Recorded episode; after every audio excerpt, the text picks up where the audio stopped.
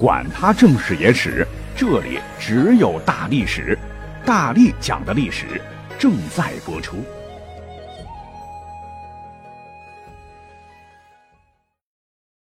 大家好，我是大力丸。共享经济听起来好像是挺时髦、挺现代的词儿，其实啊，哈，古时候早就有了。话说在公元前二百一十三年，秦始皇下令焚书坑儒。但却有一本跟老百姓衣食住行息息相关的奇书被保留了下来，这便是日书，有点像老黄历啊，属占卜世之书，就是告诉你这一年当中某一月的某一天可以做什么，不能做什么，指导人们趋利避害、趋吉避凶。如今天是不是适合婚嫁，是不是适合剃头，是不是适合出门，甚至是适不适合出租房屋。哎，这边有个知识点特别有意思哈。你看，咱们如今都管租房的唤作房东，因为古时候呢，主位在东啊，东字在词汇中常有主之意，像有东道主之说，房东啊就成了房主人之意。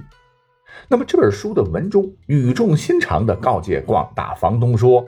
某日千万不要将房子租与他人，否则租你的这个房子的房客会变得运势好，会变富，而你呢却越来越穷，主宾易位，到头来人家会混成房东，而你会沦为房客。也千万不要选择在某天出去租房啊，不然你会长脓疮，变成驼背，云云。那么这些文字大概可以让我们知晓两点：一个就是当时科学不昌明，老百姓迷信。二来呢说明，几千年前啊，即使没有人炒房、炒地皮的前提下，作为最能体现共享经济的出租房屋的情况还是比较普遍的，可以合租共用，租房不住了搬走，别人再租吧。那跟我们现代人比较类似的是啊，虽说秦朝离我们几千年了，呃，它是地大物博，大概是三百多万平方公里的土地吧，人口呃只有几千万，说实话，比起现在不算多。但城市聚集效应也是有的。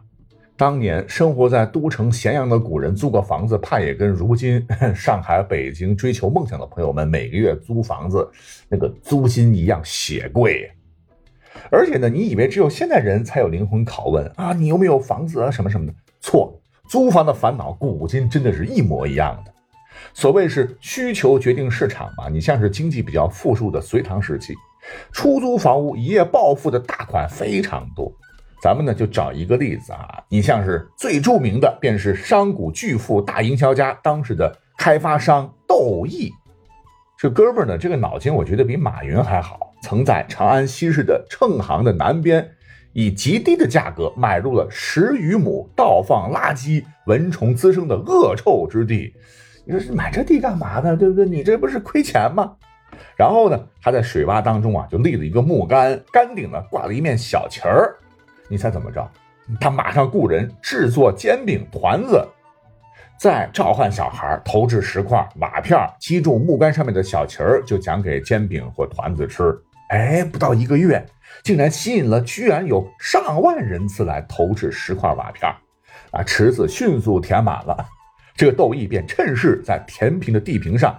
建立了铺面房屋是二十多间，哎，就类似于这个商业娱乐呃餐饮住宅综合体唐朝的万达吧，就全部再租出去，每天单房租就可以收取几千钱，哎，算起来租金也是蛮贵的哈，获利甚多。那这个地方呢，得名为窦家店，竟然成了长安最为繁华之地。那从中也可以看出哈，在古代。你像是共享经济之一的出租房屋，或者是房地产开发，它其实已经是很普遍的了，也很符合是市场经济的规律。GDP 它是越来越高啊，房价呢也是跟着水涨船高。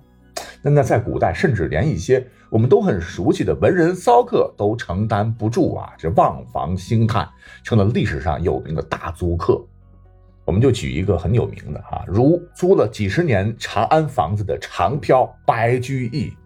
白居易他是才华横溢啊，曾为唐朝的教书郎，正处级待遇，月薪是一万六，算是白领高薪了。但是天天九九六啊，仍然是居不易。他不光是买不起长安房子，连市区的房子都租不起，每天呢是骑马上下班，郊区来回折腾。那租金当中有一大部分都是付了房租了哈。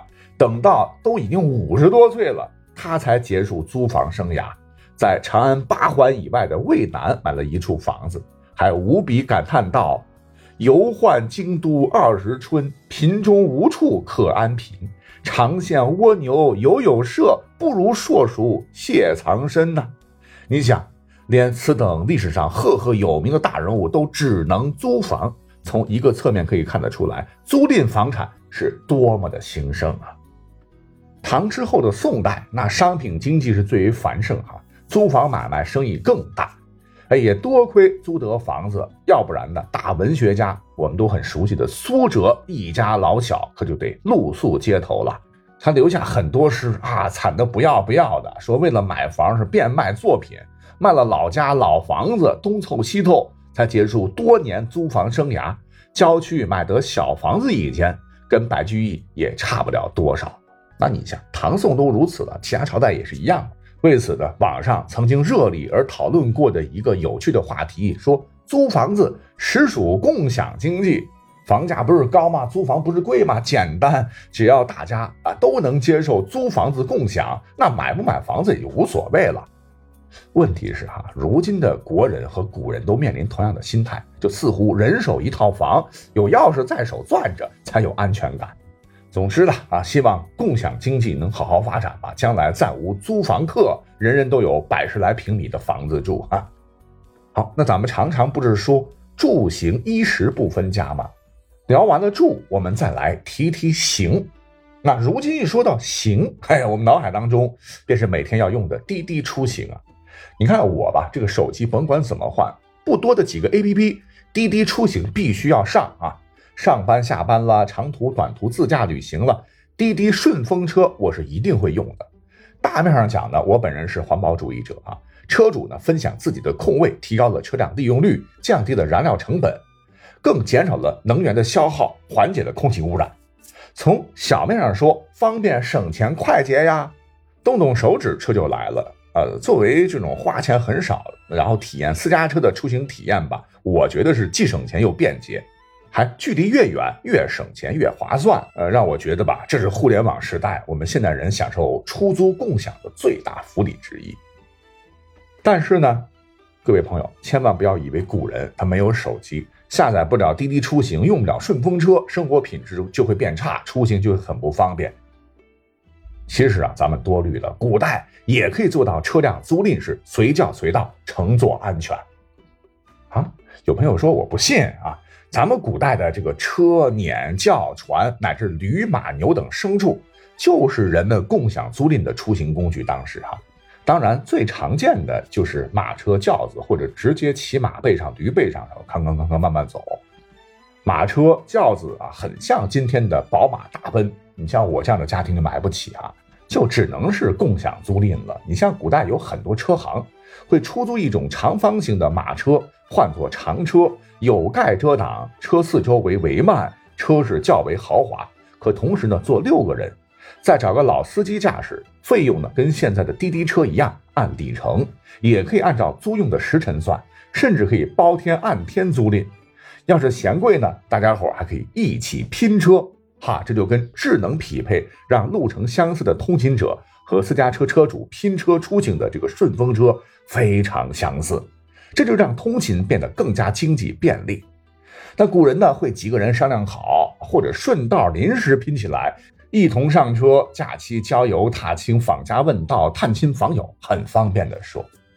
哎，讲到这儿，你看眼下哈，五一小长假就要到了哈。如果您是有车的车主，也有车位来分享，不妨顺道参与一下滴滴顺风车的活动，可以进入活动页面来领取奖励。